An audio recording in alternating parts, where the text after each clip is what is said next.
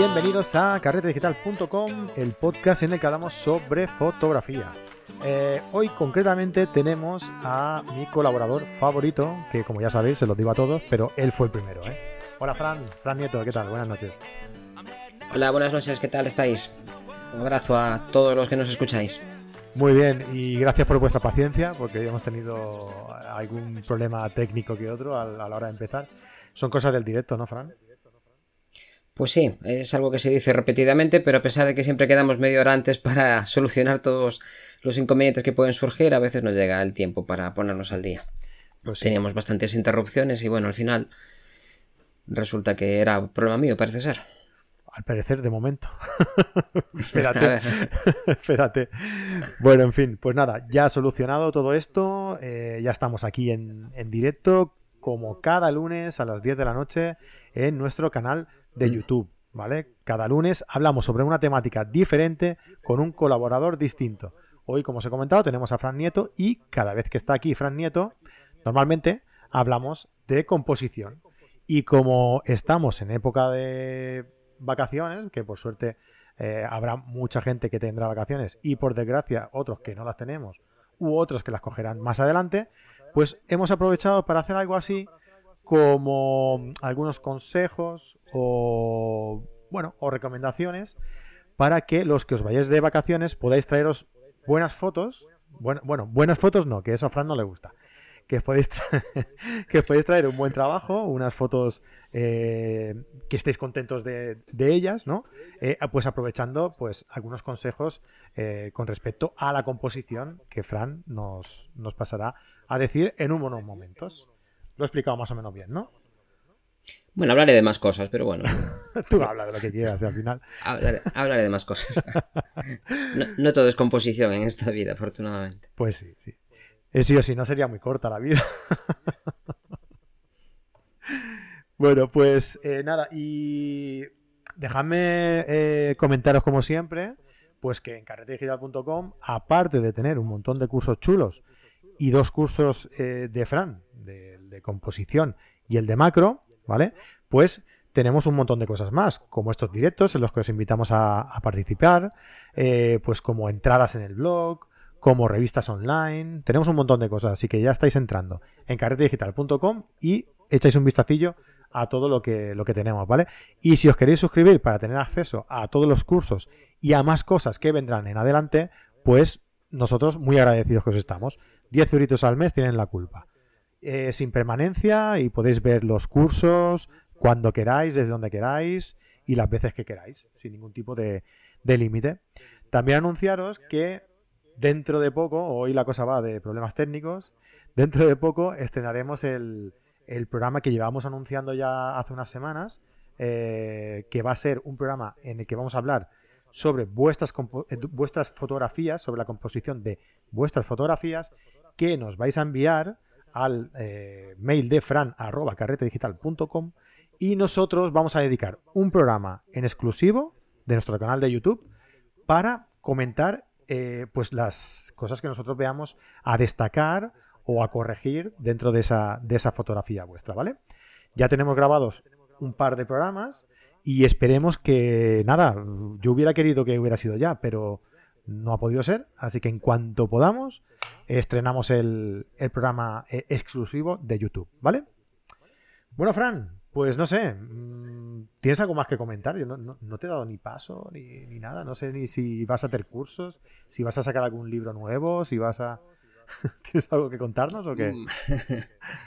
pues nada, que estuve de vacaciones por ahí perdido de la mano de Dios y vengo con energías renovadas. Y libro tendremos, espero que en noviembre estoy preparando un nuevo libro y está dando guerra, está revelándose más de la cuenta. Ya. Pero bueno, lo domaremos. Los libros de revelado es lo que tienen, ¿no? Que entre que actualizas y no actualizas han salido cosas nuevas y claro, hay que, hay que estar al tanto, ¿no? Estuve modificando ahí el capítulo 2, lo tuve que hacer todas las capturas de pantalla de lo que comentaba porque Adobe ha incluido un nuevo deslizador que se llama textura y además hay modificaciones en el algoritmo de revelado también.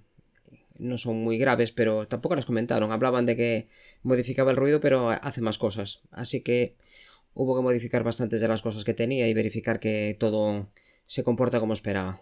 Perfecto. Y bueno, hubo que rehacer bastante. Cuando estás modificando cosas que ya tienes hechas, pues da más rabia que estar avanzando. Pero bueno, vamos bien. Bien, bien. Acabará saliendo en su momento. Me alegro mucho. Pues nada, pues cuando quieras podemos empezar. Yo voy tomando aquí notas por si algún día me voy de vacaciones, poder aplicarlo. Ah, Pues venga, dale, tú mismo. pues, pues vamos allá, venga. De todos los consejos que quería daros hoy, el más importante creo que es el primero. Por eso es el primero. Y es que planifiquéis vuestras vacaciones. Que penséis, que le, le dediquéis bastante rato a las vacaciones. Porque si no tenéis suficiente información de a dónde vais y qué hay por allí, es factible que estéis cerca de algo que realmente es muy interesante y que paséis por delante y ni tan siquiera os enteréis. Y además que planificar las vacaciones es una forma de, de saborearlas también y de disfrutarlas. Igual que disfrutamos después viendo las fotografías y compartiéndolas con los, con los amigos, con los familiares, pues también prepararlas previamente también nos lleva a estar de un mejor humor, digamos, cuando cogemos el avión. Saber un poco lo que nos espera, lo que vamos a tener. Y yo os aconsejaría hacer este trabajo un poquito más avanzadillo, crearos un mapita en Google Maps o en la plataforma que vosotros prefiráis, o en Garmin o donde queráis. A medida que vayáis encontrando algo que os gusta, que os llame la atención, que os atraiga, pues hacéis una chinchetita en Google Maps, vamos a seguir con él, por ejemplo, que es uno de los más accesibles y de los más cómodos, os creáis vacaciones 2019 y en color rojo, en color verde o en color azul señaláis aquello que consideráis imprescindible de visitar. En otro color, pues lo que consideráis que estaría bien visitarlo. Y en otro, pues si da tiempo, también quiero visitar esto. De esta forma, cuando estéis perdidos en el medio de una ciudad, pues sabréis qué tenéis cerca y podréis planificar de un simple vistazo vuestros recorridos para ir haciendo grupitos, pues puedo ir a este, me queda esto cerca, me queda esto cerca, me queda esto cerca, o puedo coger el metro y voy aquí, voy allá, y si es naturaleza, que es lo que más suelo hacer yo, ya sabéis, pues también te va a ayudar a saber los recorridos, saber los perfiles, qué tiempo te puede llevar desde un lago que está en alta montaña y que quieres hacer una puesta de sol y que cuánto tiempo te va a llevar volver. Para que nos pase como a mí, que estaba fotografiando Ibice en el Parque Nacional de... de... de- en... pues en Gran Paradise, en Italia. Y resulta que se me hizo de noche, estaba yo ahí muy liado con los íbices y acabamos a las 2 de la mañana regresando donde teníamos que dormir. Y con una niña de 4 años. Entonces es conveniente planificarse. Yo os lo digo por experiencia. Ah, pero dentro de la planificación, esto lo hablábamos también con, con Jorge Ciscar, que es el, el- nuestro colaborador, colaborador que, que nos habla sobre fotografía de viaje, ¿no? Que eres muy meticuloso y le gusta llevarlo todo a rajatabla, ¿no?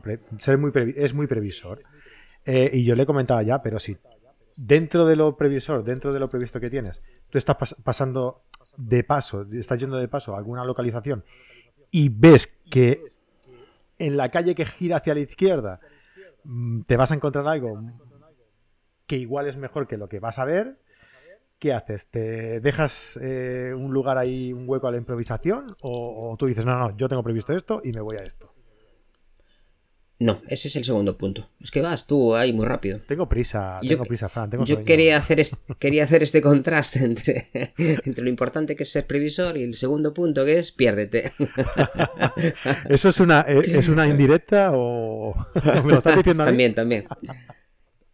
De- Aquí quería comentar que si ya has mirado muchísimas fotografías de la zona a la que quieres ir hoy en día con la cantidad de recursos que hay, no debería de haber nada importante que te hayas dejado en el tintero. Lo que sí puede suceder es que al girar en una calle encuentres algo que tiene un tiempo en composición, hablamos del- momento preciso, ¿no?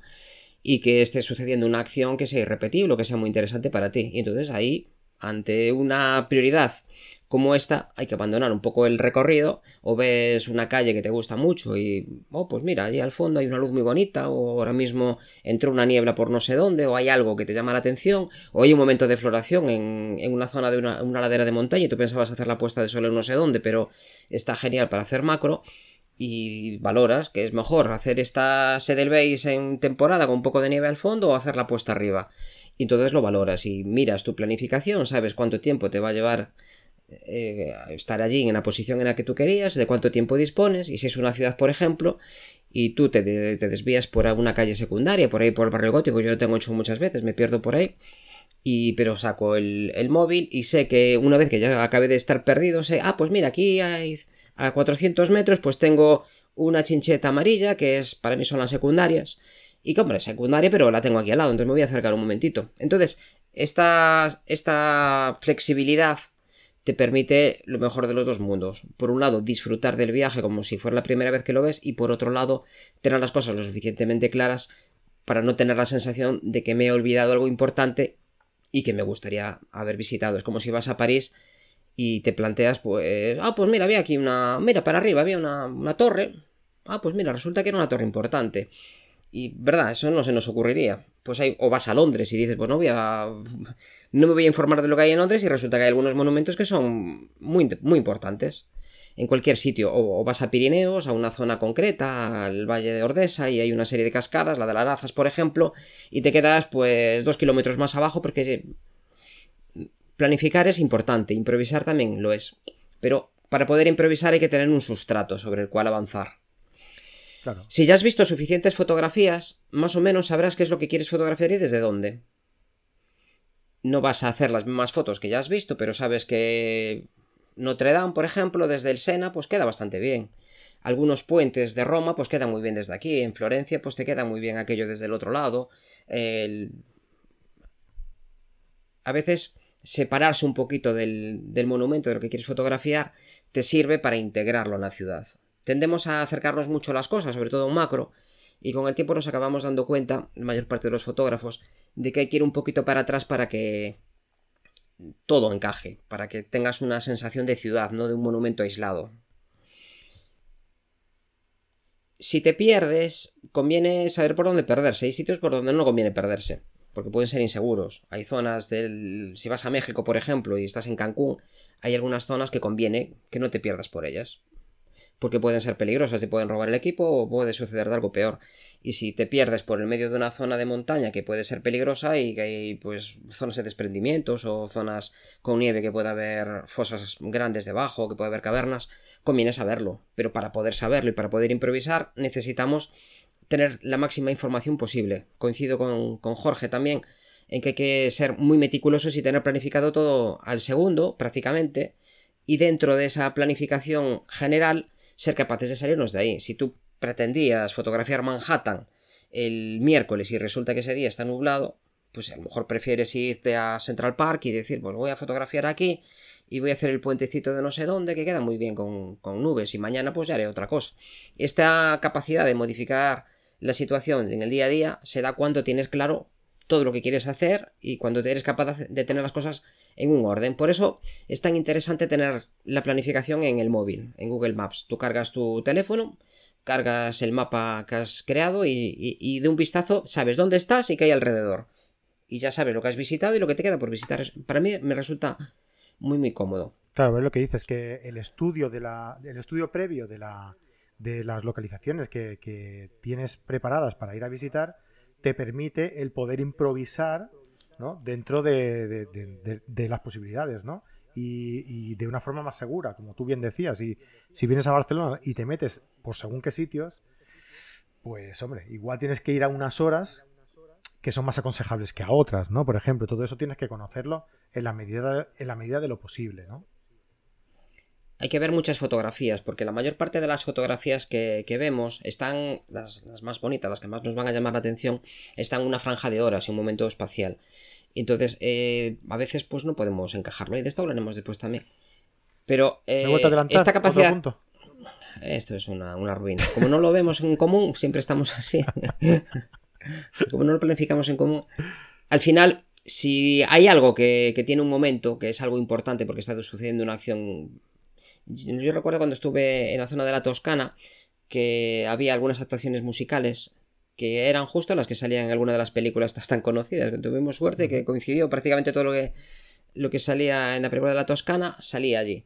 Y, bueno, pues aunque tenía planificados pues hacer algunas puestas de en algunas zonas concretas, pues preferí quedarme en el pueblo y disfrutar un poco con la gente que está allí y tomarme pues una cerveza allí con, toda esta gente y disfrutar un poco del, del entorno, que al fin de cuentas no nos olvidemos las vacaciones también son para disfrutar, no solo para hacer fotos.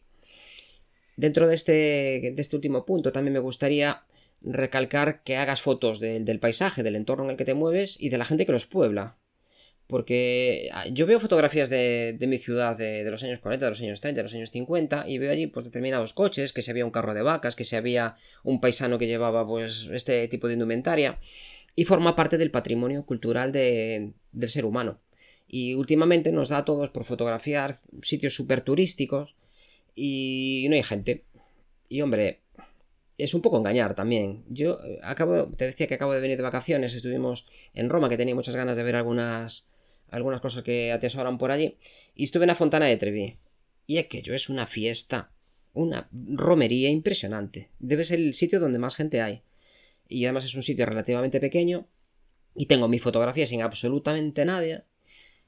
Y desde un punto de vista, y después de pelearme con muchos japoneses para llegar al primer plano y que no hubiera nadie delante, que lleva su tiempo. Y tengo otra fotografía de toda la gente que está haciendo la imagen. Y, a mí me gusta más la segunda. interpreta más el sitio. El sitio es ese. Es un montón de sitio, un montón de gente y son una fuente. Y todo el mundo apunta para el mismo sitio. Entonces, para mí, esa fotografía identifica muchísimo mejor la fontana, esta fontana concreto, que el resto. El Coliseo es un sitio donde entrar te lleva una hora y cuarto, hora y media fotografía del Coliseo sin gente lo tengo también, pero para mí identifica muchísimo más el movimiento de la gente alrededor del Coliseo. O ser un poco más creativo a lo mejor e intentar hacer una pequeña larga exposición en la que se vea que hay un montón de gente pero se vea en, en movimiento, ¿no? A la hora de hacerlo un poquito más diferente también, ¿no? Pues sí. Otra cosa que me gustaría que la gente hiciera es que aprovechen las vacaciones, que hay normalmente hay un poquito más de tiempo para probar cosas nuevas que no han hecho hasta ese momento. Me voy adelantando cada vez, ¿eh? Hoy estoy que me salgo. hoy está, vamos, ni que lo hubieras preparado. Sí, por ejemplo, hay mucha gente que me encuentro que no ha hecho nunca una vía láctea. Pues si estás aprovechando y te has ido al campo, te has ido a Cantabria, hay unos cielos preciosos, te has ido al fin de Soria, allí a un, a un pinsapar, y al final de la tarde pues te metes en casita, cenas y a las 2 de la mañana pues hay una láctea brutal, aprovecha. Si vives en Madrid o vives en Barcelona como tú, o yo que vivo en un pueblo relativamente grande, aquí las estrellas no se ven mucho, pues eh, es un buen momento para hacer otro tipo de imágenes. O por ejemplo, una larga exposición diurna, que es lo que decías tú. Puedes conseguir que una ola de gente pues rodee un edificio. Esto me viene a la mente una fotografía de un sitio que tengo muchas ganas de ir, que es el Taj Mahal que también es una romería que hay impresionante, pasa, es uno de los monumentos más visitados del mundo. Casi 14 millones de personas pasan por allí. Y si divides entre 365 días, aunque fuera homogéneo, imagínate un día punta, vamos, aquellos. Y recuerdo que era una fotografía que habían publicado en National, una larga exposición donde se veía una marabunda de gente, como una fila de hormiguitas, y una larga exposición de un par de minutos, y, el efecto era, se veía el Taj Mahal, era el protagonista, pero también te estaba comentando que aquí hay mucha gente, gente con calma. Mm. O te alejas un poco y los alrededores del Taj Mahal pues están, e, están muy abandonados. Hay zonas de, prado con, muchísimas bolsas de la basura. Es un país pues que está en desarrollo y esto se nota mucho en, las calles. Y recuerdo alguna fotografía de aquel sitio que el primer plano era pues la basura. Entonces este contraste de, de lo que realmente es la zona de ricos y la zona de pobres, pues también es muy interesante. Recuerdo otra foto también de este tipo que era en, en, la Meca, que sabes que dan vueltas allí alrededor del último paso, van dando vueltas y tal. Y también era una larga exposición y se veían ahí los colores que suelen llevar los peregrinos, que son azules y unos azules así pastel y blancos, que era una foto preciosa. Atreverse con este tipo de fotografía, larga exposición diurna, que hoy en día los filtros son muy asequibles y nos da unas composiciones muy diferentes, ¿no? Estamos muy obsesionados con la nitidez y las vacaciones son también un buen momento para hacer desenfoques, para hacer mm, fotos movidas, incluso trepidadas. Prueba, prueba cosas. Igual descubres que hay algunas que te gustan. Barridos, desenfoques, eh, ventanas, reflejos, lo que te dé la gana. Claro, experimentar y a lo mejor descubres una, una nueva vertiente que no habías probado nunca y que te, y que te acaba gustando. Yo, de estas de, claro, de estas de larga exposición que, comentábamos, eh, me gustó mucho algunas que vi, creo que, que fue en el WordPress Photo de hace unos años, en las que era una toma cenital de un mercado eh, en la India, no sé exactamente en qué, en qué ciudad era, y eran como varios puestos y la gente pasando entre puesto y puesto, se veía la estela de la gente pasando entre puesto y puesto, y alguno que estaba leyendo el periódico, claro, esto, si la gente se va moviendo, a lo mejor es cuestión de un segundo, pero alguno que esté justo en el medio leyendo un periódico sale estático, sale quieto. Y, ese contraste de las tiendas quietas, ese hombre leyendo el periódico en estático y el resto en movimiento, le da un dinamismo que es brutal. O sea, es ese tipo de fotos me, impactaron bastante. Me, acuerdo que me impactaron bastante.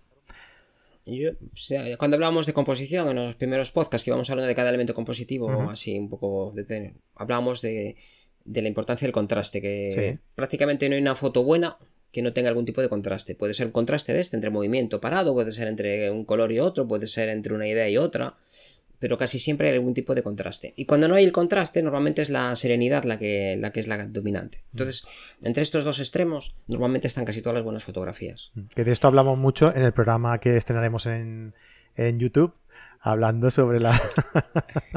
que algún día de estos estrenaremos. Bueno, ya, ya, ya os avisaremos, ya os avisaremos.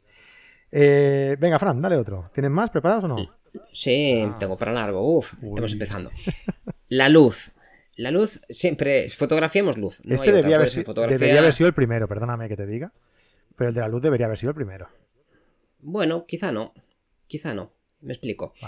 La luz, desde luego, imprime el carácter de la toma. Si hay algo que define prácticamente todas las características de una imagen, es el tipo de luz que incide sobre ella. Buscamos, normalmente los fotógrafos buscamos las luces cálidas y bajas de la puesta, del amanecer, pero el verano no tiene la mejor luz posible.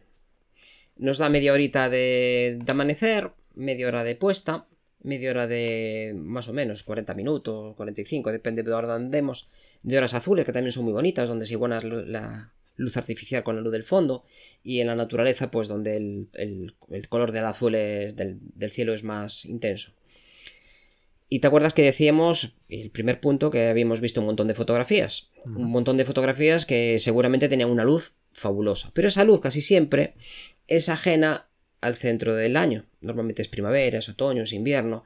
Porque en verano hay mucha calima y a veces los días están muy despejados. Y lo que caracteriza casi siempre las fotos que más nos impactan es que hay nubes, a veces mucho dramatismo, un momento de luz después de una tormenta. Y esto es muy difícil que lo consigamos en, nuestras vacaciones, en una semana que estás en un sitio y que estás atendiendo a otras cosas y con una agenda que vas de un lado a otro, estar en el momento preciso y el día que tienes la apuesta brutal, brutal, pues igual decías, hoy en vez de estar aquí tenía que estar en el puente de no sé dónde, que tengo no sé cuánto. Y ya que se coincida todo, es como cuando te vas a Islandia, pues igual tienes dos puestas de sol, pero te toca donde te tocó, no sabes, no puedes predecirlas. Entonces por eso la luz no está en el primer puesto, porque en verano no la podemos controlar es muy difícil de controlarla porque estamos de vacaciones y normalmente no estamos solos. Y estamos planteando que no es un viaje fotográfico, es un viaje con la familia normalmente, con los amigos y que no suelen ser fotógrafos. Y los fotógrafos somos cansinos, somos un coñazo para el resto de la gente porque nosotros nos entretenemos muy bien solitos, pero la gente se cansa de esperarnos y no entienden que hacer una fotografía es que voy a probar desde este ángulo, desde aquí arriba, es que ahora voy a hacer... Pero si ya tienes 40 fotos, ¿para que quieres otra más? No, pero es que esta... No lo entienden no lo entiende porque es muy difícil de entenderlo. Incluso cuando vamos nosotros, nos cansamos unos a otros. Sí. Entonces, eh, si vas con gente, la luz puede ser maravillosa, pero si vas con un niño de dos años y, o, con uno de 15 o con uno con lo que tú quieras o con tu pareja y, no le apasiona la fotografía y no es fotógrafo también, pues es muy difícil que después de estar mirando un museo durante toda la tarde y mirando no sé qué o haberte subido al, al risco no sé dónde, que estamos todos cansadísimos, y decir, pues ahora vamos a esperar tres horas a que sea la puesta. Es muy difícil. Es muy difícil porque hay que tomarse muchos helados para que llegue, para que llegue la puesta. A veces a la gente le apetece irse al hotel. Entonces la luz aquí no está en los primeros puestos y sabes que para mí la luz es muy importante porque estamos de vacaciones, las prioridades son otras. En estos casos hay una técnica que es el HDR que puede salvar muchas fotos porque cuando hay tanto contraste sabes que, bueno, cada vez el rango tonal de nuestras cámaras es mejor, el rango, el rango dinámico están trabajando en ello, no al ritmo que deberían están obsesionados con los megapíxeles y la guerra debería de ser otra. Estoy de acuerdo. Y entonces, si hay zonas que se queman y hay zonas que llaman mucho la atención, cielos sobre todo quemados, va a ser muy difícil que resalte el primer plano, que resalte lo que nosotros deseamos. Entonces el HDR que, que nos salve que el cielo sea azul y no blanco, o que haya un poco de textura en las sombras, puede marcar muchísima diferencia. Un HDR realista, que, durante una temporada se llevó mucho el HDR pictórico. El eléctrico. Y el eléctrico, sí, el asesino. Y una, cosa que me gustaría recomendar es que dentro de, lo, de la planificación que tú tengas va a haber tres o cuatro cosas que quieras fotografiar sí o sí. En mi caso, por ejemplo, era el Panteón. Tenía muchísimas ganas de ver ese sitio y la chulería que tuvieron ahí los romanos con hacer una cúpula que es, creo que sigue siendo la más grande en, diámetro. Las hay más altas, pero creo que en diámetro es la más grande. Y si no, debe, debe andar al par de la de Florencia y, y, que dejar un agujero de 8 metros en el medio para que entre la luz. O sea, es una chulería de cuidado porque esto es del año 129, es una... Eran, como ingenieros eran, eran brutales los, estos hombres. Entonces, yo, para mí esto era una de las fotos imprescindibles y sabía que iba a estar allí. Fui varias veces, fui por la mañana, fui por la tarde, fui por la noche, fui, fui, fui, fui varias veces. Y entonces, como yo tenía mi planificación y tenía mi mapita y veía todos los puntos y estaba el panteón, era, estaba en, color rojo, este era de los imprescindibles, entonces hacía todos los recorridos para procurar acabar por allí en el momento que me interesaba. O empezaba por él cuando me quería estar al amanecer, o acababa por él, o a mediodía, que es cuando incide la luz desde arriba de todo. Además, como estábamos, eh, fui hace poquito, a mediados de junio, y entonces el sol incidía de forma vertical. No tuve suerte, no se formaban estos rayos tan bonitos y bueno, y aparte de andan por allí dando la lata con los fotógrafos, no se puede utilizar casi nada, no se puede tirar uno en el suelo para hacer fotos. Cada vez nos limitan más, es increíble. ¿eh? No te dejan tirarte al suelo. ¿Y eso, ¿Qué va? Lo dijo un guardia que estaba por allí, además era un guardia no de seguridad, que eso no les hago mucho caso. Este llevaba pistola, llevaba placa y uff de la Guardia Metropolitana. ¿Dónde, estamos? Esto es, una, esto es una ruina, ¿eh? Eso es un no nos tienen respeto ninguno. Sí, es un poco ya... No nos tienen respeto. estrategia de pareja un poco, ¿eh? Joder. Sí, sí. Yo, yo también hago algo así. Cuando nos vamos de vacaciones, lo que hago es eh, intentar... Eh, yo cuando me voy de vacaciones, si decido hacer fotos, eh, llego a casa más cansado todavía de lo que me fui. Normalmente esto en vacaciones ya pasa, ¿no? Pero yo lo que intento hacer es, para aprovechar estas, estas horas buenas de luz, eh, madrugar. ¿Vale? Madrugar porque por la tarde es imposible. El atardecer es imposible porque siempre hay algo, o una cena o algo. Entonces intento madrugar.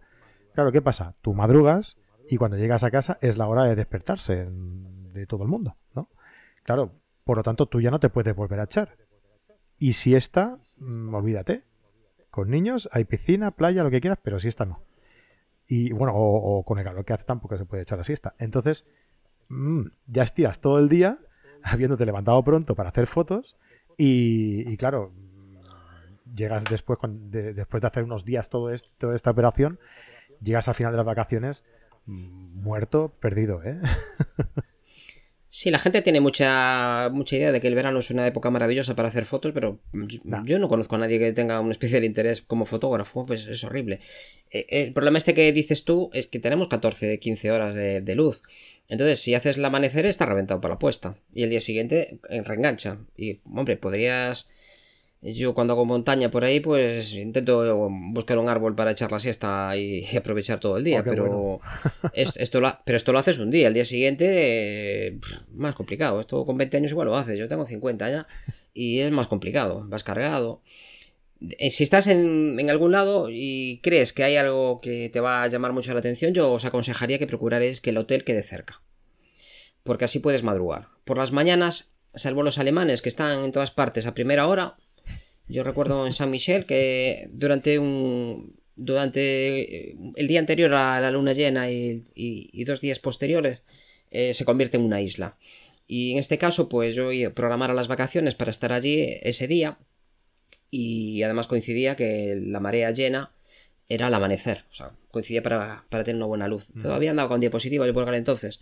Esto era a las cinco y media de la mañana, allí despunta antes que aquí, entonces estábamos ya, desperté a mi hija, eh, que aún se acuerda ahora, ella tenía cinco años, una cosa así, no se acuerda. A las cuatro y media estábamos caminando.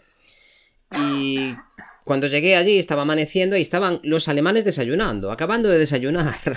es, que cenan tan pronto que sabrá Es increíble, se pierdan con hambre.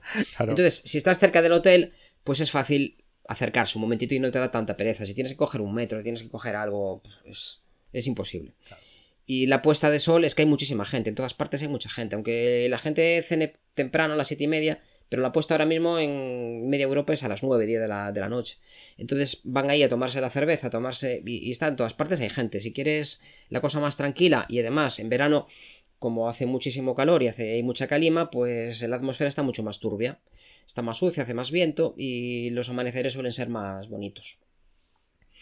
Desde luego, yo creo que en vacaciones nos tenemos que olvidar de la mejor luz. ¿eh? Eh, no la vamos a encontrar casi nunca. No hay, no hay. Eso está clarísimo. Sí, además, en invierno, por ejemplo, pasa siempre que hay una época, eh, por lo menos aquí, en Barcelona, sobre todo, no sé, mediados de enero o así, que día sí y día también hay unos atardeceres espectaculares, porque hay mucho viento, cosa que limpia mucho la atmósfera. Si aparecen eh, nubes con esa luz tan, tan limpia, eh, enseguida sube un, de, tono los colores y, hay una época en que son en que son una preciosidad.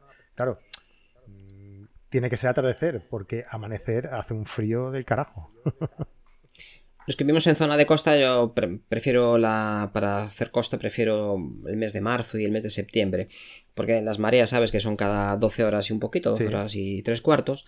Y en esa época los días duran más o menos eso. Entonces, cuando cojo vacaciones, estoy en Cantabria, estoy en el País Vasco, en algún lado, me voy a hacer algún trabajo, pues hago la puesta de sol, que normalmente es a las 7 y media, 8 de la tarde.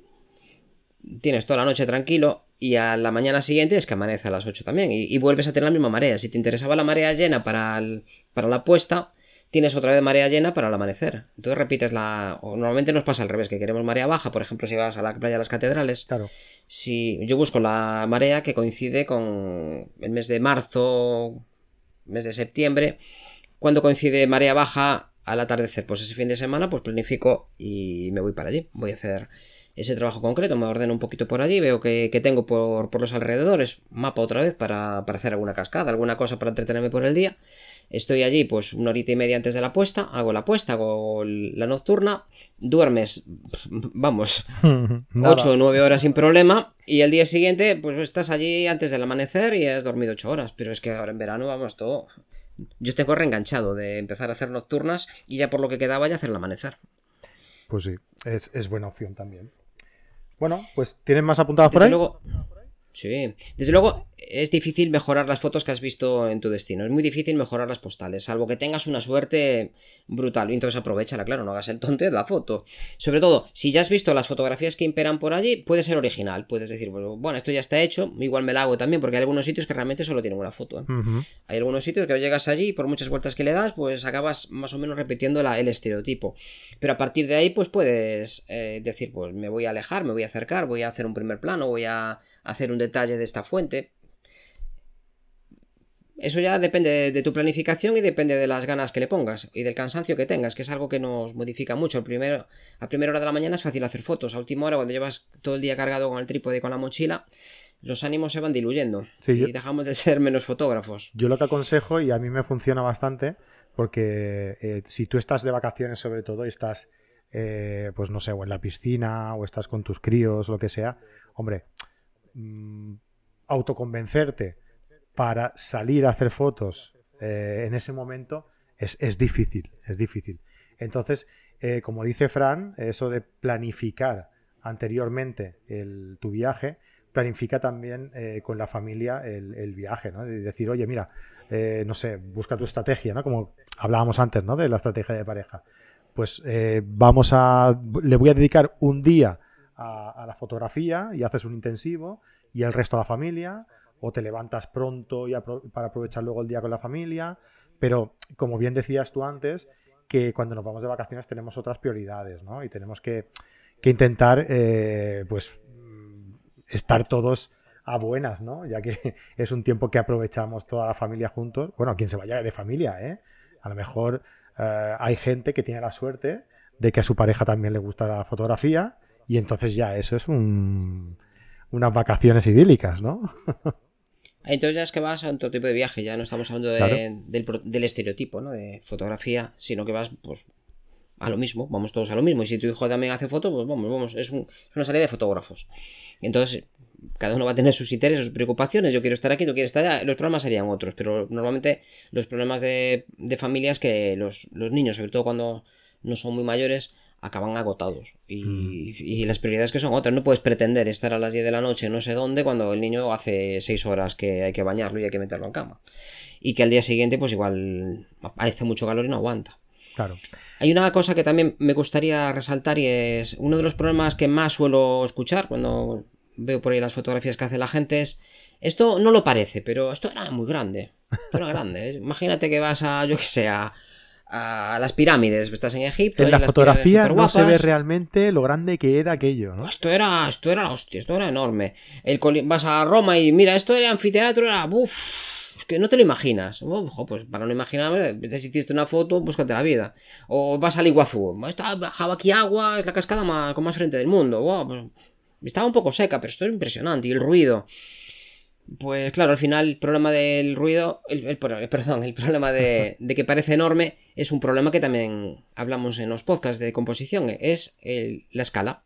Cómo trasladar a otras personas la sensación de que algo es grande o pequeño. Pues incluyendo en la composición algo que tenga un tamaño conocido.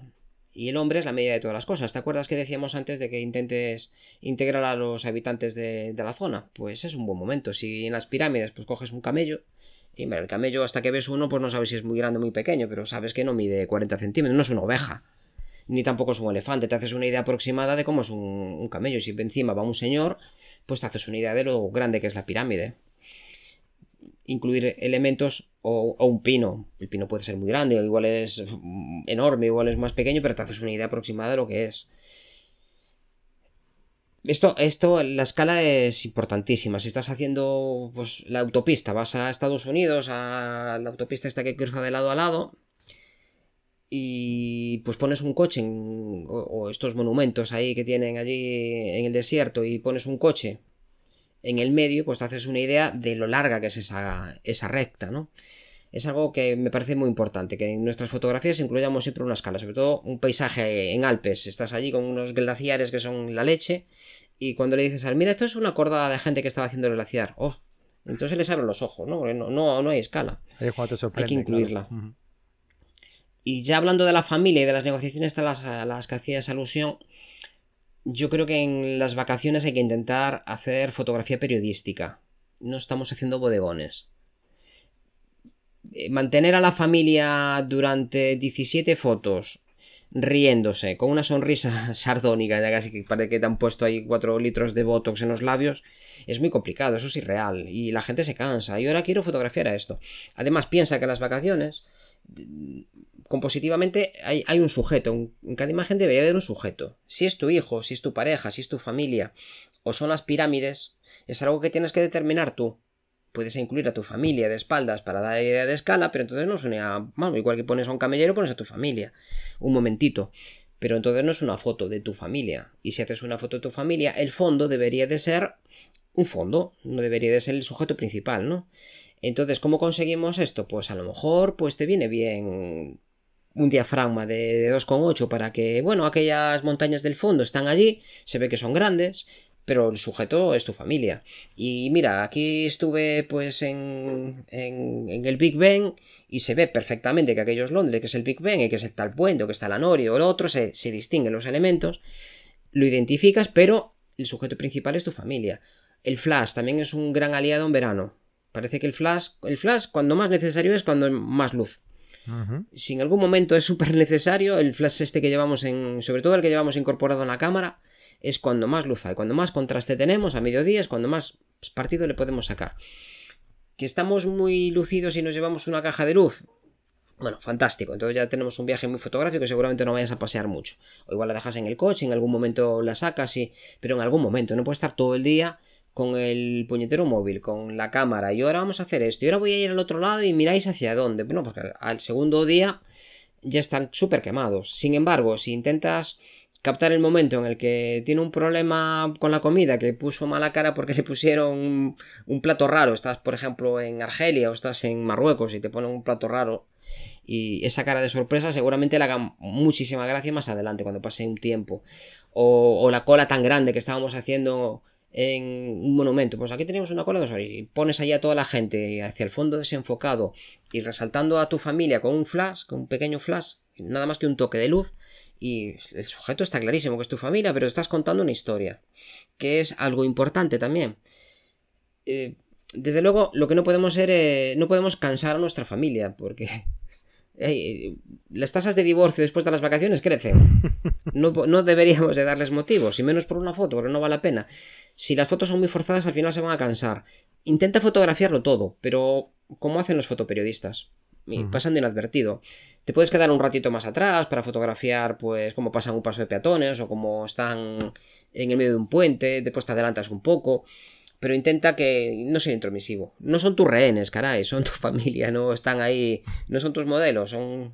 Claro, en la, fotografía de boda, por ejemplo, eh, siempre decimos que eh, está bien el captar el momento, ¿no? Intentar captar el momento, lo que pasa, eh, no ser intromisivo, como, como intrusivo, como tú dices, ¿no? De, ponte aquí, ponte allá, no, es mejor captar las cosas naturales, ¿no? Como van pasando. Y, muchas veces en esto no, no lo no lo incluimos en nuestra fotografía del día a día, ¿no? Y, qué mejores modelos que nuestra familia para poder hacer eso. O sea, yo creo que las mejores fotografías que, a ver, hay que, es como todo, ¿no? Tiene que haber un equilibrio, ¿no? Entre, entre posa y ponte aquí para decir que estabas aquí, o, espérate, voy a mirar a ver qué está haciendo para poder eh, eh, utilizar esa acción que está haciendo eh, para asociarla con, con donde estamos, ¿no? tiene que haber un poco de equilibrio, porque tiene que haber de todo. Pero eh, si intentamos hacer eso, por ejemplo, en fotografía social, ¿por qué no podemos hacerlo con nuestra familia? ¿no? Vamos a hacer fotos curiosas y fotos bonitas también con, nuestra familia, ¿no? Sí, el momento en el que se le cae un helado a tu hija y tiene cara de pena, pues es una, gran foto, que no tiene nada que ver con un posado de... Eh, yo lo veía, que cada vez que alguien salía de una, de una, de una heladería, se hacían el selfie.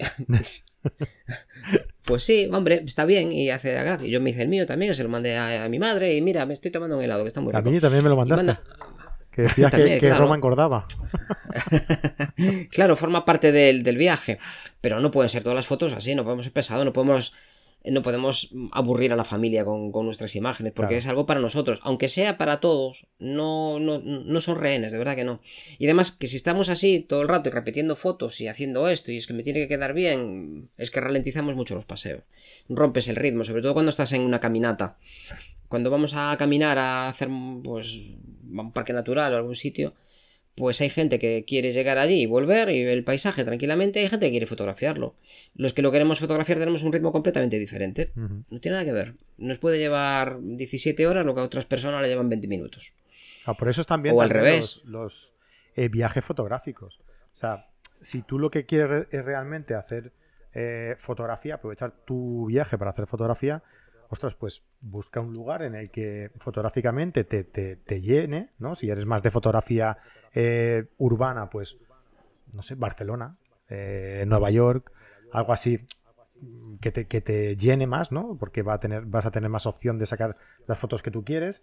Si eres de paisaje, pues, no sé, Islandia, Lofoten, Dolomitas, como estuvo, estuvieron Jorge y, Jesús hace, hace poco.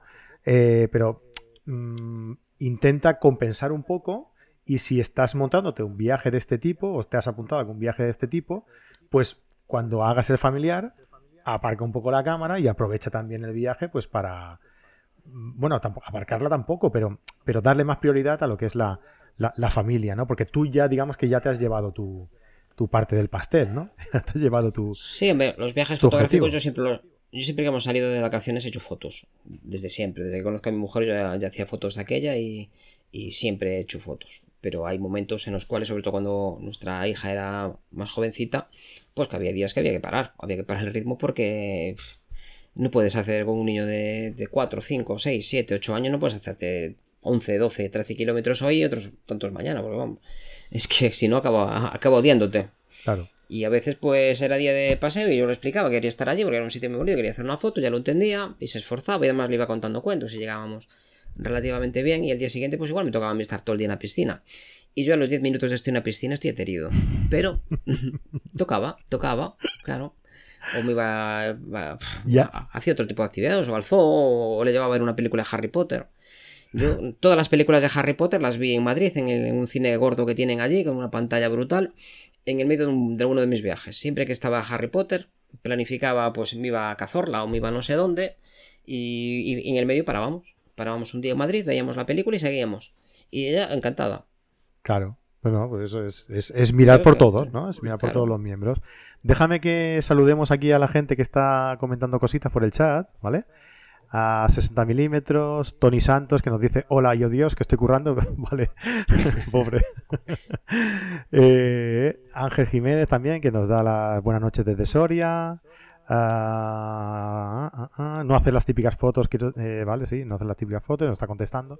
Eh, Fotorami, que nos pregunta es que con Google Maps se puede planificar bien. Sí, eh, es lo que comentábamos, ¿no? Que eh, hacer como una especie de selección de zonas, de, de- de localizaciones donde quieres ir, darle más importancia a unas poniéndolas de color rojo, ¿no? Las chinchetas que, que tú comentabas, y otras amarillo, ¿no? Y entonces ir buscando eh, alrededor de las que están en rojo otras amarillas para ir eh, cubriendo más, más zona, ¿no? Dentro de lo que, de lo que vamos visitando en, lo- en los...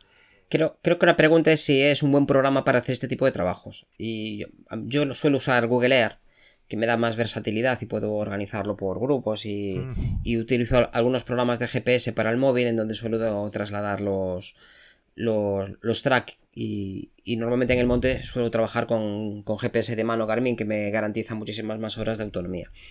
Pero el, Maps te permite botón derecho, pones ahí una chincheta y creas un mapa nuevo, te dice en- en qué mapa lo quieres crear y en la localización cargas el mapa y de un solo vistazo ves dónde estás tú porque ya te localiza en tiempo real y de inmediato ves lo que hay alrededor y la distancia incluso. Exacto. Y puedes decir, pues voy a este, a este, a este, a este. Y al volver para... Y, y voy a coger aquí el metro y este que no me queda muy lejos, pues también voy allí. Y como yo también tengo los recorridos, normalmente cuando voy al monte ya tengo muy claro por dónde voy a ir. Y como cada recorrido me lleva un día, pues ahí tengo poco, poco margen. Tengo margen en cuanto a la climatología. Si sé que va a llover, hago, tengo algunos itinerarios previstos y algunas fotografías previstas. Y si va a hacer mejor tiempo, pues tengo otros. Pero en ciudad mm, es un, un programa que a mí me... De hecho, en los últimos viajes es con el que voy.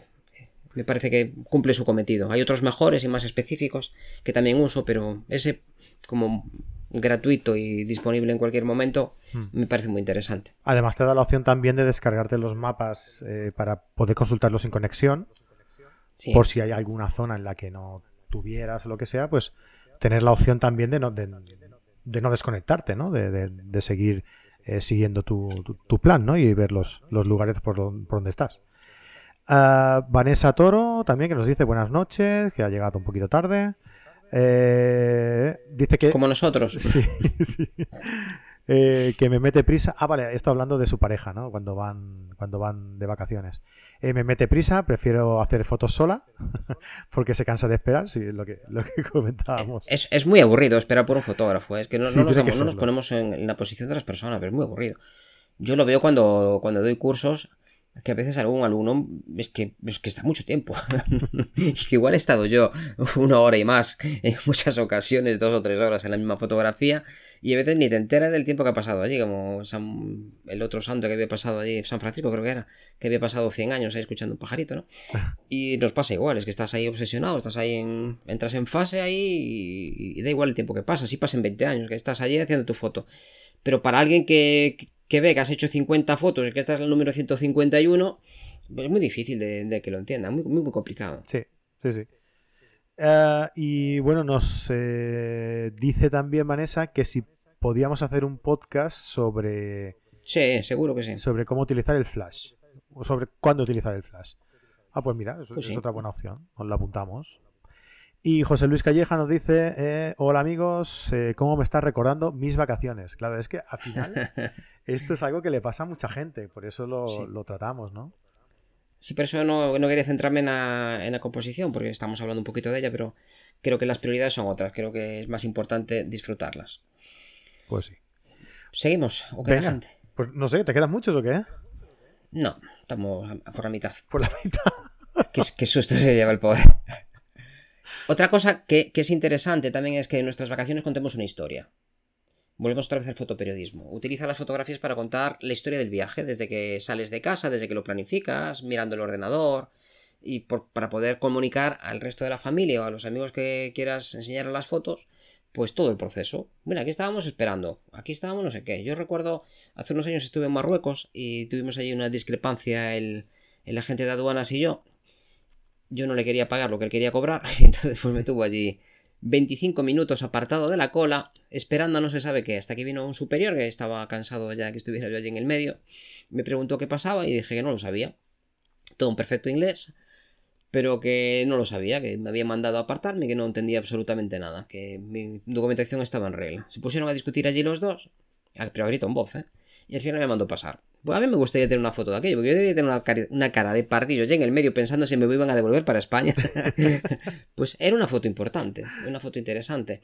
Entonces, hay muchas fotos que en principio no van a ser las grandes fotos de tu vida, ni las vas a subir a ninguna plataforma, pero que forman parte de tu historia momentos en los cuales pues a lo mejor pues tuviste que darle eh, pecho al niño en no sé dónde y que era una situación pues que complicada o que lo que sea, forma parte de tu vida o que yo qué sé, hay muchísimas cosas que para ti son importantes y que forman parte de la idiosincrasia de ese momento de tu vida y que pues igual no las veas nunca más o igual no se las enseñas a nadie pero que son forma parte de, de, de tu vida y te acuerdas que la fotografía fija la memoria si pensamos en, una persona, os invito a todos, pensad en una persona querida.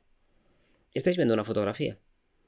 Eso lo vimos en el primer podcast en el que tú participaste, que me acuerdo perfectamente que lo comentaste así. Mm. Y, pues esa foto, pues a veces cuando la gente desaparece, pues nos acordamos de su foto.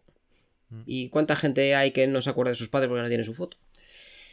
Pues intenta capturar también detalles, que nos vamos a lo grande, a lo infinito. Mira qué grande es el, pues sí, hay un montón de ventanas, hay un montón de pomos, hay un montón de tiradores, hay un montón de texturas en la... En la eh, me centro mucho en ciudad, pero vas paseando, hay un montón de flores, hay un montón de... Un montón de texturas en, en, los árboles que forman parte del, del, discurrir. No te centres solo en conseguir la luz maravillosa con una cala, eh, con su pinito allí, no sé dónde, y el sol detrás, que es muy difícil que lo tengas. Es muy difícil porque en verano esa luz no se da salvo en contadas ocasiones, y va a ser difícil que se te dé más de una, o mucha suerte tienes, o va a ser difícil. Entonces, concéntrate en cosas más accesibles, que además, la foto de la Fontana de Trevi, la, misma foto que tengo yo, la tienen 17.000 millones de personas que han pasado por allí. A 5 millones de visitantes al año, imagínate, alguno repetirá. Si tiras la moneda no sé cómo, alguno repetirá. Pero es que tenemos todos la misma foto. Yo esa foto no voy a hacer absolutamente nada con ella. Porque me da vergüenza publicar eso. Porque es que es una foto a mediodía con nada, pero forma parte de mi vida. Y cuando venga algún amigo por aquí, de la lata, esta es la foto de Trevi. Y no se va a enterar de que es una mala foto. Una foto que no tiene momento, que no tiene luz, que no tiene. No hay instante, no hay nada. Es tuya. No tiene ningún elemento consentido. Pero es mi foto. De cuando yo estuve allí. Y cuando yo estuve estudiando en Historia del Arte esa fuente, y cómo se hizo, y por qué se hizo, y cómo se solucionaron los problemas de, de, presión del agua, y un montón de. y cómo se restauró. Eso es mi foto. Y punto. Y si solo pudiera hacer fotos de cosas grandes y bonitas, me las baja de internet, que la mayor parte de ellas son mejores fotos que las que hacemos nosotros. Pero no, seguimos fotografiando porque precisamente en muchas ocasiones por esta necesidad de conectar con un yo interior más, mm, más abstracto y más, mm, quizá más artístico, que casi todos llevamos dentro. Y pues nos materializamos así, otros pintan, otros pues cantan, otros pues tocan un instrumento. Y a los fotógrafos, pues nos dio por ahí, por hacer fotos. Entonces, e, esta sensación y este disfrutar del momento y de estar intentando conseguir la mejor foto posible con todas las dificultades, pues forma parte de tu vida. Preocúpate de los ciudadanos del país que visitas. No es lo mismo ir a fotografiar a Cuba, donde la gente pues te va a pedir fotografías y se van a poner, porque lo llevan, yo creo que lo llevan en la sangre, lo estudian en el colegio, no lo sé, pero los chinos yo veo a, las chicas, a, las chinitas que se hacen mucho selfie, bueno, chinitas y japonesas, coreanos, eh, esta parte del mundo, es que adoptan unas poses que son impresionantes, ellas solitas, y les cambia el gesto, se hacen el selfie y vuelven otra vez a la normalidad, pero durante ese instante y han tenido una foto que, que, es muy interesante. Y yo, de hecho, a veces fotografío a los turistas con estas poses. Y es impresionante, porque de, estudio, son fotografías de estudio.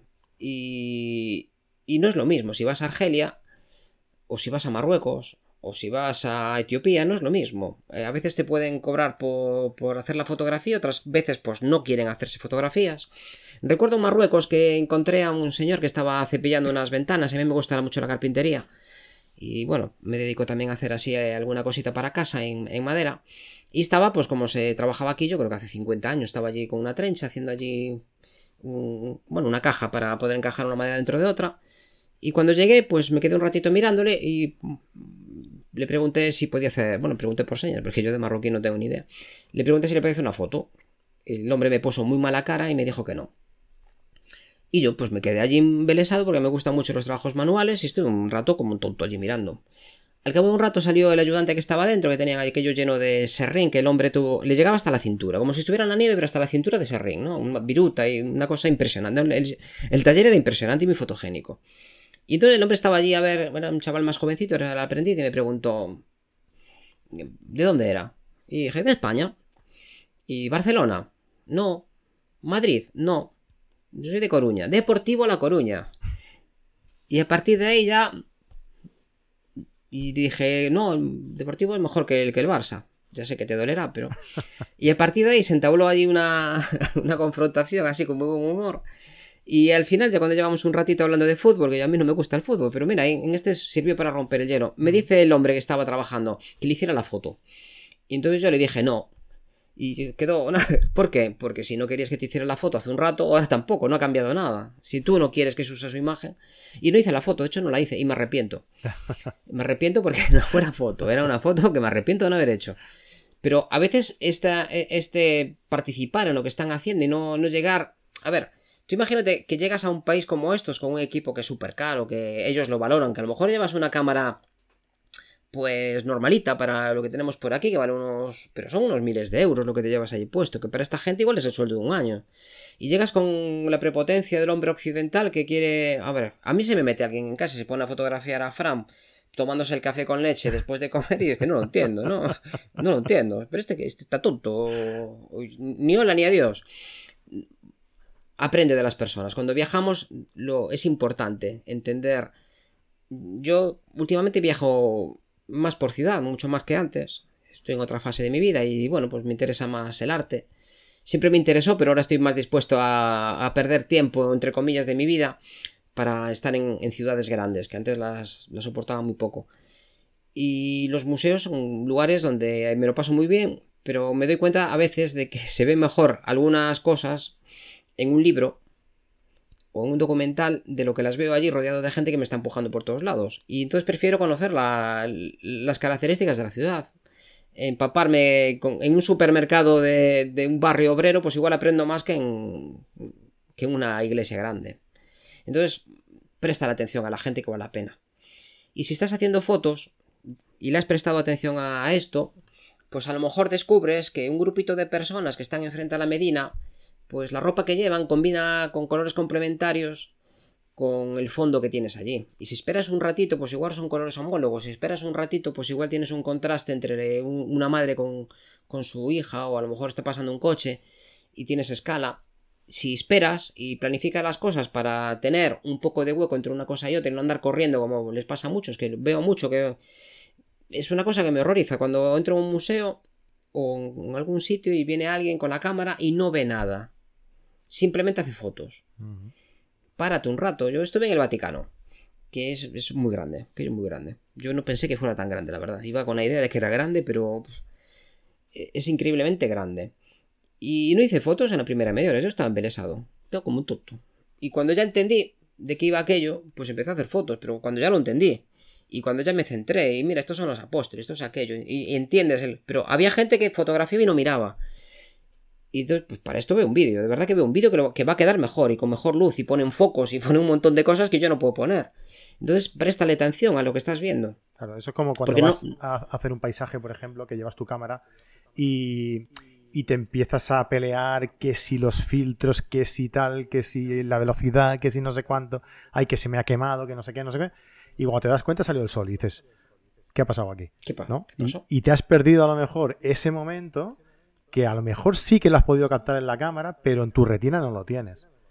Puedes, puedes eh, vacilar, puedes eh, decir que, has hecho esa fotografía, que has estado ahí, pero realmente no lo has disfrutado. Entonces, a veces sí que hay que desconectar un poco el ojo del, del, visor y despegarlo y, ver realmente lo que tienes delante, ¿no? Y disfrutarlo. el viajar es un viaje interior, donde tiene que haber un cambio en, en ti. Hombre, no tiene por qué ser un gran cambio, no tiene por qué de repente ver ahí al, al gran ojo y todo lo ve, pero debería de, deberías de percibir que hay una realidad distinta a la que hay en tu barrio y que hay algo más allá, que puede ser una obra artística, que puede ser un valle monumental, que puede algo, pero desde luego esto si vas con, con el ojo rápido a disparar o a grabar en vídeo, porque hay gente que ve una puesta de sol solo a través de la cámara, de vez en cuando levanta un poco la cabeza. A eso me refería, sí. Mira, disfrútala mm. y apreciala, porque si no, hay mejores puestas de sol en los documentales de la 2, de verdad, pero muchísimo mejores que las que vas a conseguir tú en ese momento. Porque es gente que se ha pasado un montón de horas y que ha tenido pues, más recursos. Y tú con tu móvil, ¿qué vas a hacer? bueno, es la tuya, no digo que no, pero en cuanto a calidad va a haber cosas más. Entonces, eh, si, si, si, quiere, hablamos antes de, de un filtro de densidad neutra. Si ves que hay demasiada gente y no te apetece ese tipo de contexto, pues igual va a quedar la gente que esté quieta la gente que esté más mirando precisamente, la gente que esté más interesada por el monumento y que estén o esperando a un amigo, a lo mejor, o vendiendo castañas, no sé, o como decías tú, el que está leyendo el periódico, nos puede favorecer mucho la composición, nos puede dar ese contraste que, buscábamos. Y una cosa que os recomendaría es que no llevaréis ordenador al viaje. No edites fotos.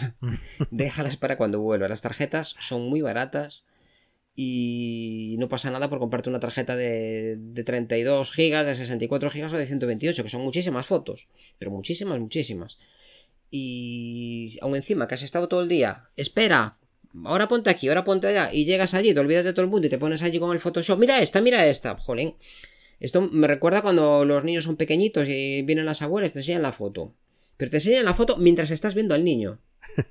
Mira aquí qué guapo está. Ah, claro, ahora está feo. No, hace nada. Le voy a tirar una moneda a ver si se mueve.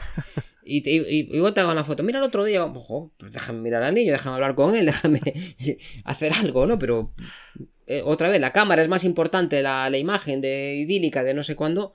Bueno, hoy está tonto, que está así con fiebre, pero mira, a veces está muy guapo. ¿eh? Y el otro día, mira que me dijo, joder, disfruta de lo que tienes delante que igual no es el día ideal, como el niño, igual no es el día que tiene un navarrón allí detrás, no es Venecia con una crecida de 4 metros que están las, las mesas flotando, igual no encuentras ese día.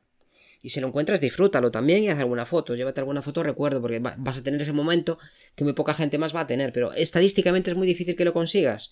Y si lo consigues en unas vacaciones, es muy difícil que repitas. si no, juega la lotería, porque vamos, claro, tuyo es para vivir de otra cosa. Vivir otra cosa. Sí, porque vayas a donde vayas a hacer la fotografía, si tienes eh, aunque tengas la suerte de encontrarte el mejor paisaje, las mejores personas, eh, que tú estés lúcido y te salga la mejor foto, siempre, siempre vas a encontrar algún pequeño punto eh, en el que vas a decir, si esto hubiera estado así, o si el sol hubiera estado allá, o si hubiera habido una nubecita aquí, siempre, siempre, siempre, porque somos inconformistas, pues siempre vamos a encontrar algo que, en lo que no estemos contentos. Yo el panteón lo quería fotografiar de noche con, con, luz, de, con luz azul. Y de todos los días que estuvimos allí, que fueron 12, elegí el único que había nubes. Y, y conseguí dos mierdas de nubes allí, una mierda de foto. Pero bueno, quedó, quedó resultona, digo que no, pero quedó más resultona por el procesado que por la imagen. O sea, la luz era mala. Era. Y estuve allí bastante tiempo, o sea, unas vacaciones largas en una ciudad, hombre, grande, pero relativamente contenida. Y, y no fui capaz de hacer una foto mejor. Bueno, pero es tu foto, es lo que decíamos, es tu foto. Pero es la mía, es la mía. Y a lo mejor pues va en alguna publicación y seguramente pues la pueda comercializar, pero no es la foto que yo quería hacer. No, es la idea con la que iba. Yo quería hacer otra cosa, pero no se dieron las circunstancias. Y no hay luz de. La luz que quiero yo no la hay en esta época del año. Tendría que ir, pues, seguramente en octubre o cerca de noviembre ya para conseguir la luz que buscaba. Pero claro, esas serán otras vacaciones. O si es que no decido ir a otro lado. Porque en octubre yo prefiero estar en, en un alledo. Pues Desde luego, en lo que disfruté mucho es fotografiando detalles. A los adoquines con luz de contraluz, porque hay detalles de las ventanas muy parecidas entre ellas de todos los edificios, pero con pequeñas diferencias. Y esto sí que lo disfruté mucho. Es una ciudad que se deja fotografía gente sentada a la mesa, un kiosco, las puertas de un edificio pintoresco, cómo pasa un tranvía, cómo pasa un barco, fotografía cosas que marquen esa pequeña diferencia, que no sea la fotografía de todo el mundo. Y si te alejas lo suficiente, verás que hay un montón de líneas que te llevan al sujeto principal. Hay que buscarlas, hay que buscar la posición en una calle que te lleva pues a una iglesia que está en no sé dónde, en vez de plantarte justo enfrente de la fachada de la iglesia, una basílica allí con todas sus columnas y hacer la foto que va a hacer todo el mundo, pues a lo mejor a medio kilómetro de allí con un teleobjetivo pues consigues mejor fotos. Pero esto solo lo vas a conseguir cuando tienes ese mapa y vas a otro lado. Y vas de un lado a otro y vas fijándote. Vas con el radar puesto y mirando. O entonces sí que puedes conseguir esa originalidad, porque cuando estás delante de la fontana de Trevis que no hay originalidad ninguna. Es que no puede haber originalidad porque te empujan por todos lados. Y no te puedes poner donde quieras. Y no puedes pedir a la señora del. Porque la foto está en el edificio de atrás, en el tercer piso. Allí hay un fotón.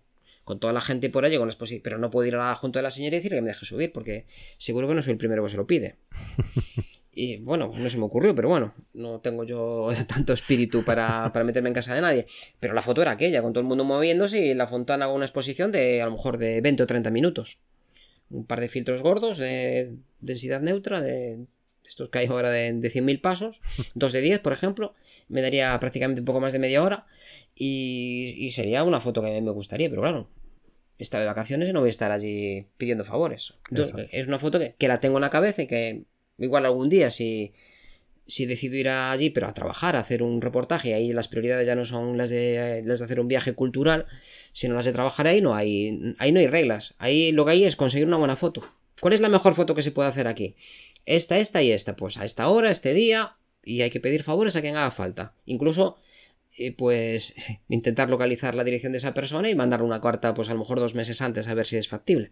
Y caes en gracia. Y le mandas a todo el edificio, todos los que hay por detrás, que queden al centro de la fontana, pues le, le dices si le importaría que el día 5 de, de octubre o de noviembre, pues pueda estar ahí en su casa. Igual le hace gracia y, y puedes hacer esa foto. Es otra concepción de la fotografía, ya es más. Pero es, es muy diferente. Claro. Es, muy diferente. Ahí la prioridad es el resultado. Y en unas vacaciones la prioridad tiene que ser disfrutar con tu familia del momento que estás teniendo. Si te separas mucho, pues a veces encuentras también elementos que te permiten el enmarcado. Un puente, un túnel, una ventana, un árbol, y que te permite dar una perspectiva diferente. Pues Notre Dame desde el Sena con los, con los puentes que hay debajo, desde o la torre, desde, desde los campos elíseos como una fuente en primer plano. Se identifica lo que es, se identifica la situación, pero no es la fotografía que tenemos. A ver, de los que hemos estado en París, ¿cuántos tenemos una fotografía de la Torre Eiffel con las cuatro patas desde debajo? Que levanten la mano, porque yo creo que la tenemos todos. Es que todos. Algunos han tenido. Los que estado en París, ¿no? Sí, de los que estuvimos en París, claro, si no, no se da. Y de la fachada de Notre Dame, antes de que ardiera, desde el medio, una vista simétrica con los patinadores debajo, ¿cuántos lo tenemos? O de ahí de, de vuestro Museo de Arte Moderno, de los patinadores que también tenéis allí con la fachada blanca al fondo, pero es que esta foto es que la hace todo el mundo, es una foto bonita, pero que la hacemos todos, y que, hombre, es tu foto, y que de vez en cuando, pues consigues una foto que es muy diferente al resto, porque el salto del patinador es muy grande, o, o hay una puesta de sol que, le da ese punto de momento que no tienen otras fotos, o una composición un poco más baja, un poco más alta, algo diferente, pero que, que, que la escena en sí mismo es que es la que es. Es, y, la cola de pues, por entrar a una iglesia gorda, pues que está todo el mundo delante, pues que está. que si, si vas a primera hora de la mañana, pues igual no la encuentras. Pero primera hora de la mañana, lo que decíamos, igual vas dos, veces, pero no puedes ir todos los días. Y entonces, este hecho de separarnos a veces del, del sujeto nos hace encontrar nuevos elementos compositivos que incluir y que balancear. Y que es una foto la originalidad, esto de ser original no consiste en, en, que te toca un dedo divino y te transmite una información que solo tú posees. Es, se trata de dar vueltas, de dar muchas vueltas al mismo sujeto y de ver que desde aquí coincide esta línea con esta y ahora necesito una persona que me equilibre aquí. O que me haga... o de conocer, o de conocer la cultura de esa, de, esa, de esa zona o o el comportamiento de las personas para saber, mira, mm, aquí cada X tiempo viene un montón de personas, todas vestidas de una misma forma, no sé qué, pues claro, ahí tienes una foto, por ejemplo. Pero si no lo sabes, tú llegas allí y fotografías lo que ves. Claro, ese desconocimiento te está eh, evitando tener un fotón, que a lo mejor 10 minutos más tarde sí que lo tienes, ¿no? Sí, o una plaza de al lado. Eso, por eso es tan importante planificar el viaje y saber la máxima información posible. Nunca, nunca hay demasiada información. Exacto. Y una cosa importantísima, si hace mal tiempo, disfrútalo también. Si llueve, en este viaje, antes de ir para allá, estaba invitado a un congreso en, en, en Asturias, en, en Gijón, y viajamos desde Santander. Y el día que teníamos que coger el avión, pues estaba lloviendo en Santander. Y yo casi hice más fotos que en Roma. Porque había un montón de reflejos, había un, ambiente que es la verdad que con el calor que hacía, un poco de lluvia, los que somos del norte lo echamos de menos. Y me lo pasé muy bien con la lluvia. Y me mojé, sí, pero bueno. Goretex y tampoco pasa mucho el agua. Disfruta y, y busca cosas distintas. Cuando llueve hay cosas muy diferentes hay otras personas que llevan una vestimenta distinta, se producen reflejos y se produce una saturación del color que no tienes de otra manera.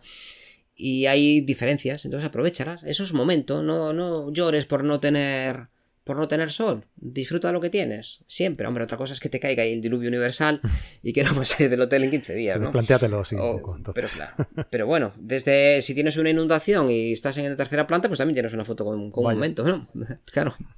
Igual es la última que haces en tu vida, pero bueno, las tarjetas son impermeables, igual te dan un, premio gordo después póstumo. También tiene su importancia. Si, es la última que haces en tu vida, mira, es la última. Haz fotos verticales, que hay mucha gente que de vacaciones solo hace fotos horizontales o solo hace fotos verticales y se olvida de las horizontales. Si vas a enseñarlas en la tele, casi siempre apostamos por las horizontales y las verticales normalmente como tiene peor agarrar la cámara, pues también hay que recordar que hay que hacer algunas, sobre todo si vas a hacerte un álbum de estos pues de los álbumes digitales que a veces te vienen bien para bueno ahora muy bien para con Instagram la historia esa ha cambiado un poco también ¿eh? sí sí pero bueno, yo sigo viendo que hay una gran diferencia entre fotos horizontales y fotos verticales. Y hay otros formatos como el cuadrado, como el panorámico, como el panorámico vertical, como hay, hay más formatos que el que da nuestra cámara. No te centres. De eso también lo hablamos en nuestros podcasts de composición. Juega con la perspectiva. Desde determinados ángulos, pues las líneas convergen en algún punto que puede estar dentro o fuera de la escena y que le da mucho dinamismo. Las líneas, las líneas son un elemento compositivo que para mí es clave. Hay gente que compone con color, a mí me gusta también componer con color, pero lo que le da mayor dinamismo a, las fotos de vacaciones yo creo que va a ser encontrar líneas que te conduzcan de un elemento a otro de la composición. Y juega con la simetría también. Un, un edificio eh, normalmente suelen tener un cierto grado de simetría. Una iglesia, pues igual tiene un campanario en un lado y no en el otro, pero casi siempre son simétricas. Ponte en el lugar en donde esa simetría sea evidente o donde esa falta de simetría no parezca un error. No, lo dejes nunca en una posición ahí ambigua porque si no, a veces no se entiende. Y si estás en un sitio en edificios altos, es algo que en mi pueblo, por ejemplo, pues echamos de menos.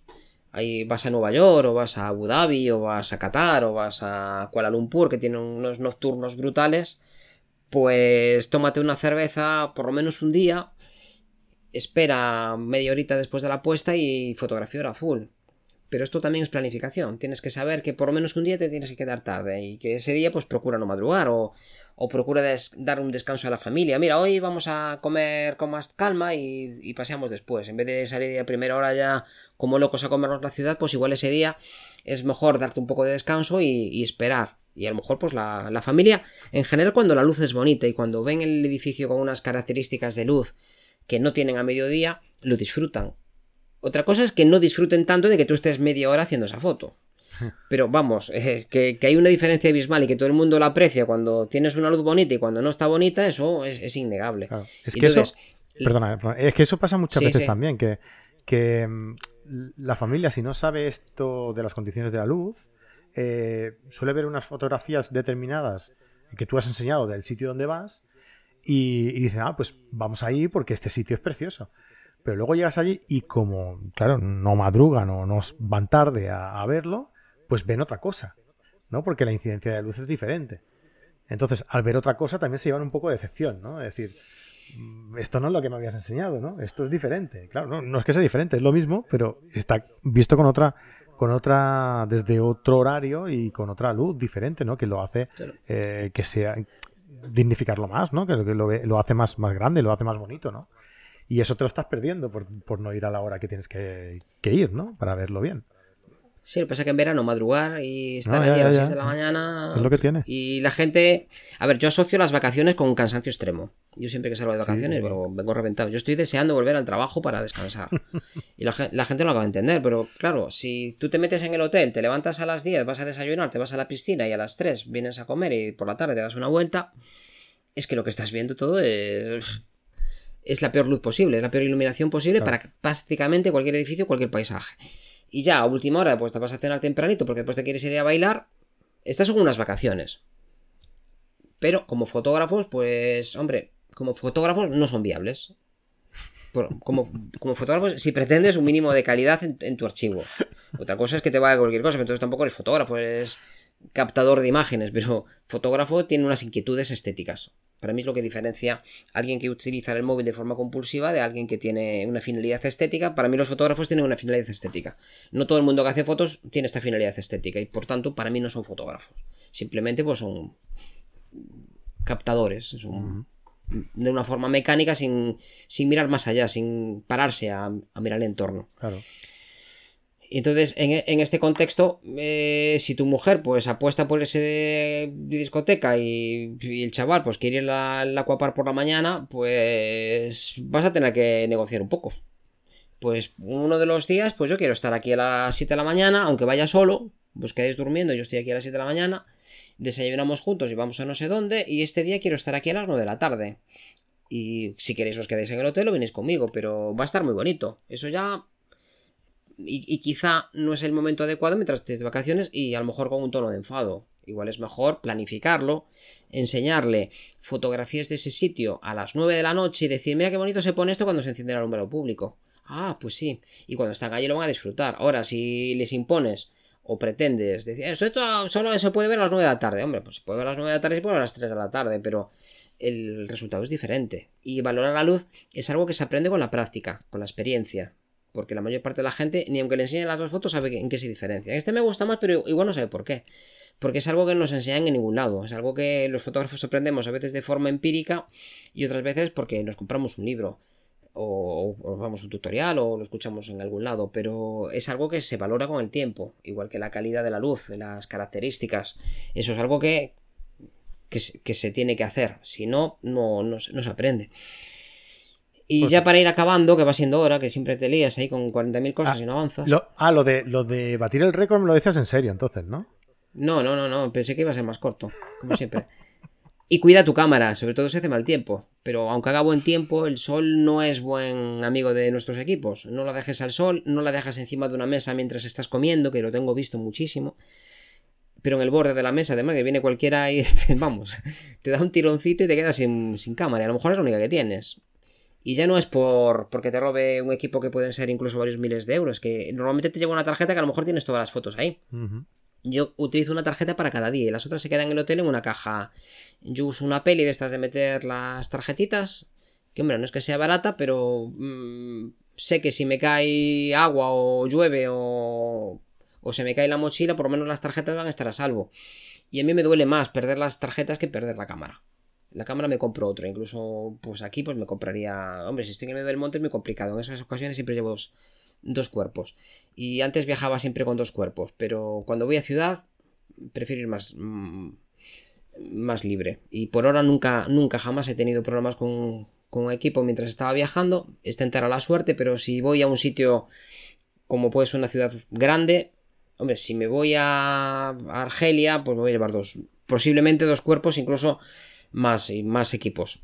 Pero si me voy a una ciudad grande donde en poco tiempo voy a conseguir otra cámara, pues no me complico mucho la vida. Y para las fotos que voy a hacer allí, pues igual me vale una cámara pues de, de unos pocos cientos de euros. Igual por 700 euros arreglo el resto del viaje. Entonces, pero cuida la cámara, claro. Tanto de, de las condiciones climatológicas como de los amigos de lo ajeno, que suelen ser los más peligrosos. Aquí en Barcelona Y no tengas- mucho de eso, ¿eh? También. Sí, Está de moda. sí, y en algunos sitios incluso con, con daño para las personas. Procura no lucir mucho el equipo. Es una cosa que me llama mucho la atención, la gente que lleva la cámara sin correa en la mano. Yo, no sé, habla- antes hablábamos de esta... mm, pues no sé, quizá igual no es consciente, pero es un poco presuntuoso llegar a un país donde tienen pocos recursos y llegar allí con tus equipazos, ¿no? Y con un cierto aire de superioridad, como si estuviéramos si te dejan suelto por allí, pues seguramente ellos sobreviven y tú te mueras. y, y a ver, esto de ir con la cámara en la mano todo el rato, esto mola mucho, pero pero no, no, es funcional. La mayor parte de las fotografías no requieren esta no, requiere una respuesta instantánea por parte del fotógrafo, por Dios, como para llevar la cámara y colgada todo el día. Guárdala y, y no se la enseñas a todo el mundo, sobre todo cuando son cámaras caras, porque eh, es que nos están controlando mucho más de lo que nos parece. Yo recuerdo cuando estuve por ahí la última vez en Barcelona, y esto viene al, al hito de otra de las cosas que quería comentar, es visita un mercado. Visita algo de allí. Fuiste a la boquería, ¿no? en la boquería y nada más entrar a mí. me robaron en, en Lisboa, me robaron la cartera. Íbamos en el, en el tranvía tres personas. Mi mujer, el tonto de Frank, haciendo fotos al conductor del tranvía y un señor mayor de cerca de setenta y pico de años. Y yo pensé que los atracadores eran gente joven. Y te robó la cartera tu mujer. No, robó la cartera el señor mayor de 75 años. Mientras estaba fotografiando, estás ahí con los meneos del tranvía para un lado y para otro, él se levantó, se sujetó a la barra y se bajó a una siguiente estación con mi dinero. La cartera ya la había tirado, por lo menos me dejó el DNI y las tarjetas. Pero oh, me dejó frito, porque vamos, yo asumía que te roban cuando hay 300 personas y que te iba a robar un señor, no sé cómo, pero que, un señor de 75 años me parecía impresionante. Pero claro, esta gente no se jubila, que no tienen pensión. Entonces, sí, sí, claro, seguirán robando toda la vida. Y gente joven también, pues te imaginas que a lo mejor, pues incluso chavales jovencitos de 14, 16 años que se usan mucho por parte de las mafias, como no entran en prisión, pues a los dos días ya salen y siguen con el trabajo. Hasta los 18, 21 años que los van jubilando y ya se dedican a, a otras cosas más graves. Pero es que no te fíes de nadie. Yo cuando entro en la boquería, nada más entrar, yo desde esto ya cierro la cámara ahí, con, le hago un nudo, llevo la cámara en la mano, meto la, el, todo, lo meto dentro de la mochila y cierro bien con, un par de nudos o con un candado incluso. De estos de numeración. Ahora hay unos con huella digital que me llaman mucho la atención. Esto podría ser cómodo, si funcionan bien.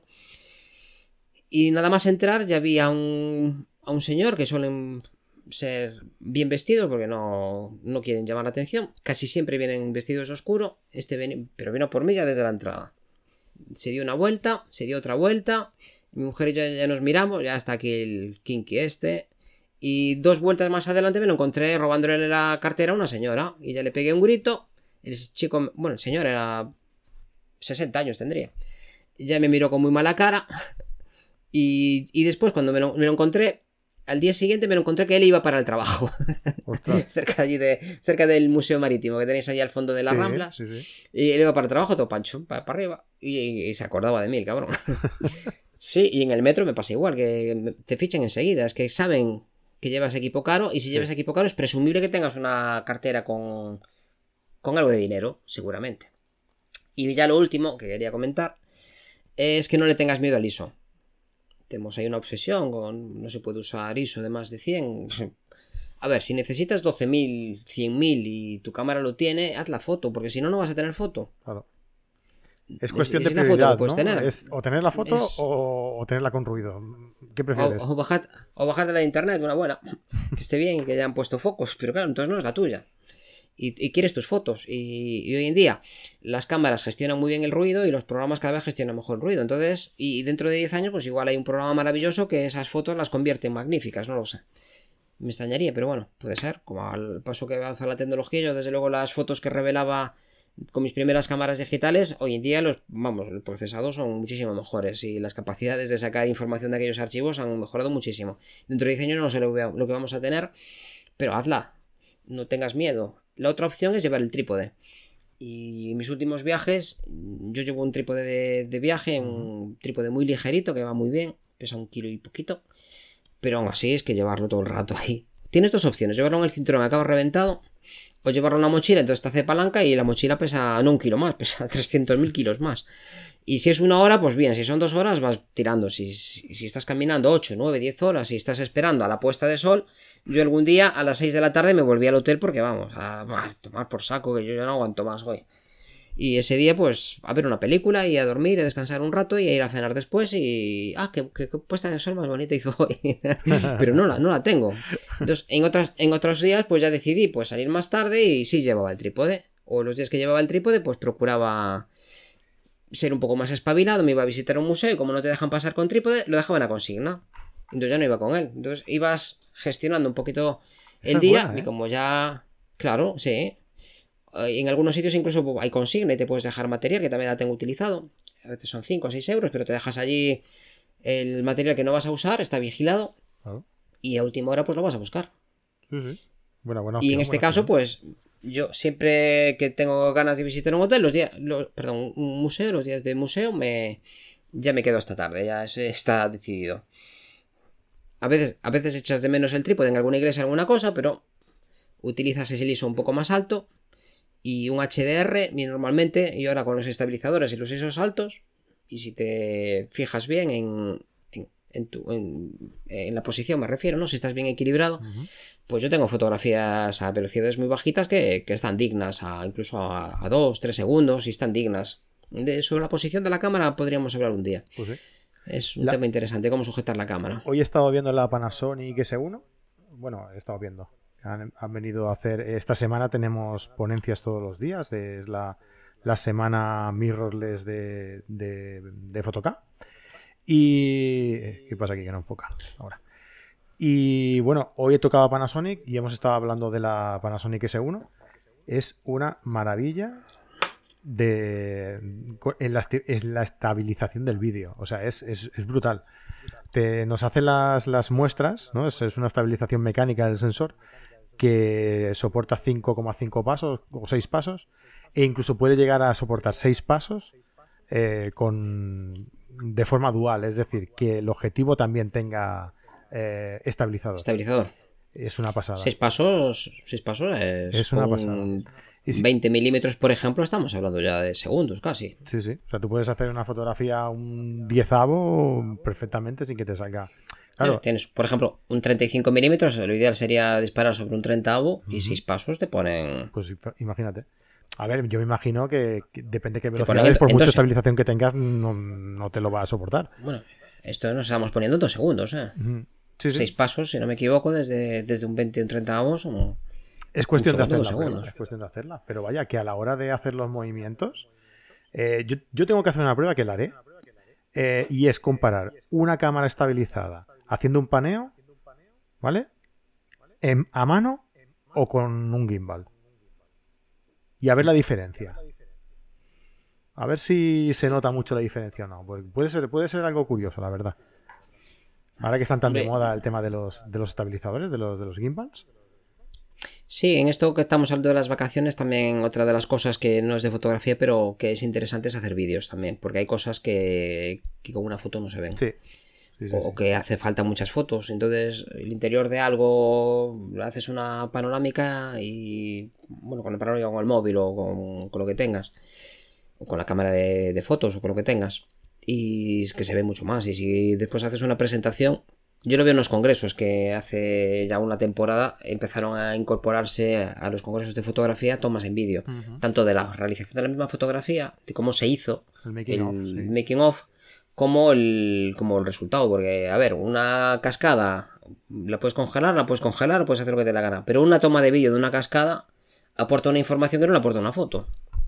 Es distinta, es otro tipo de información. Sí, sí, sí. Entonces, si en tus vacaciones vas combinando, pues, foto y vídeo, a la hora de hacer, pues, una, eh, con, tu- con lo que hablábamos, con tus amigos o con tu familia, pues vienen a ver, ¿ahí dónde estuviste y tal? Y tú le enseñas eso y un vídeo les aporta mucha información, además rompe la monotonía de una foto, otra foto, otra foto, otra es foto, más otra dinámico, foto. claro. Vas saltando Muchísimo de más fotos a, dinámico. una- a un vídeo y, y vas cambiando el formato. Bueno, Fran, ¿sabes lo que es hacer un Fran Nieto? Mm, Me hago una idea.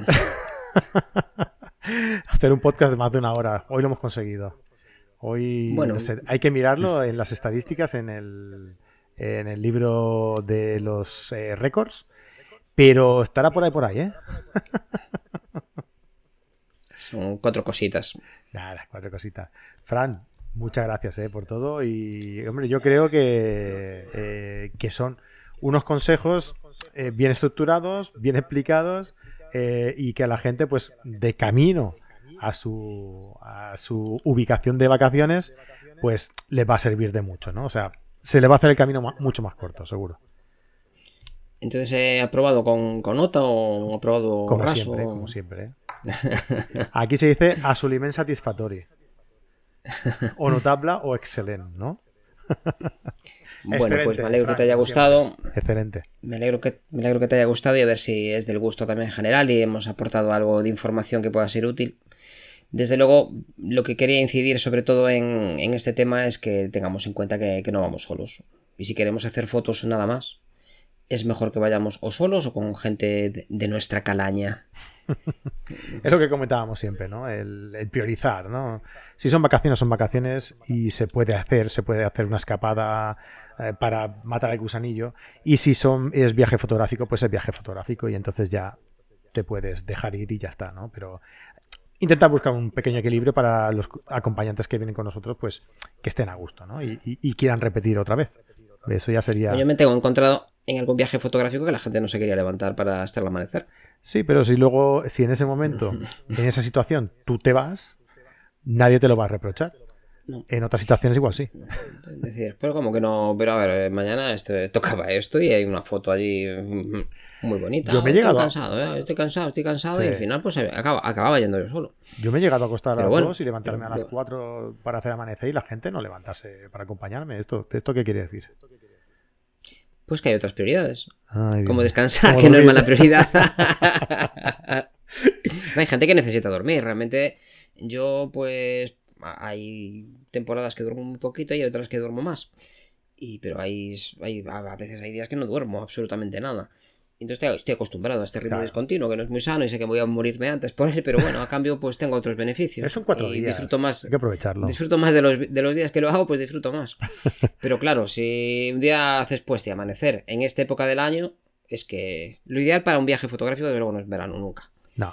Verano es buena época para muy poquitas cosas, para muy, muy poquitas cosas. Desde luego, mmm, a la playa y a bañarse y poco más. Fotográficamente es una época bastante sosa. Y para disfrutar de la familia, sobre todo los que... Pero nos dan las vacaciones en julio y en agosto, normalmente en este país, sobre todo en agosto, y los destinos están súper llenos de gente y, y es cuando podemos ir. Algunos pues tenemos la fortuna de que podemos coger vacaciones cuando nos dé la gana y forma parte de nuestro trabajo y, y juntamos trabajo y, hobby, pero la mayor parte de la gente pues tiene que ir cuando puede. Pues sí. Y cuando puede, pues no, no es... No es cuando es, mejor, no es, no es, el mejor momento, evidentemente. No es, no es fácil y tampoco nos podemos frustrar porque no traemos unos fotones del copón. Y que hay gente que se fue a no sé dónde y se hizo, pues bueno, pues está en otra situación personal o familiar, pero me gustaría trasladar la sensación de que en unas vacaciones familiares lo más importante, desde luego, no, no pueden ser las fotos. Y tanto que tiene que ser Tiene que ser pasárselo bien todos y, traer un recuerdo bonito de, de, esa, de esa experiencia. Y color incolorado. Siento el retraso, pero esto te lo puede haber contado todo menos palabras. ¿Has, ¿eh? acabado? ¿Has, acabado ya o no? Me gusta explicar las cosas detenidamente. Se me están ocurriendo algunas cosas más, pero. Deja, deja, deja, deja. Ya, ya, en el próximo. deja. Ya las, próximo que luego. Ya las hemos ya lo hemos tratado. Claro, cuando nos toca el próximo me dice, ¿de qué hablamos? Coño, si es que lo explicas todo en el mismo. Deja un poco para el siguiente. ¿Cómo eres, de verdad? Fran, muchísimas gracias eh, por estar aquí y, nos vemos en, el próximo, ya después de vacaciones. Pues muchas gracias a todos los que hayan aguantado hasta aquí todo este lío de, de datos y de cosas y de ideas y de ocurrencias a veces. Muchísimas gracias por aguantarnos. Qué buena la gente. ¿eh? Mira, por aquí te ponen que, que sí, que lo ha superado con nota. Eh, eh, déjalo que siga, dice. no saben lo que se dice. Oye, Vanessa se parte. Esta lo que quiere es aquí que dice, este hombre está muy loco. No tiene nada que hacer, no tiene nada que hacer esta noche, no tiene nada que hacer. Y entonces dice, bueno, pues mira, por lo menos aquí me dan.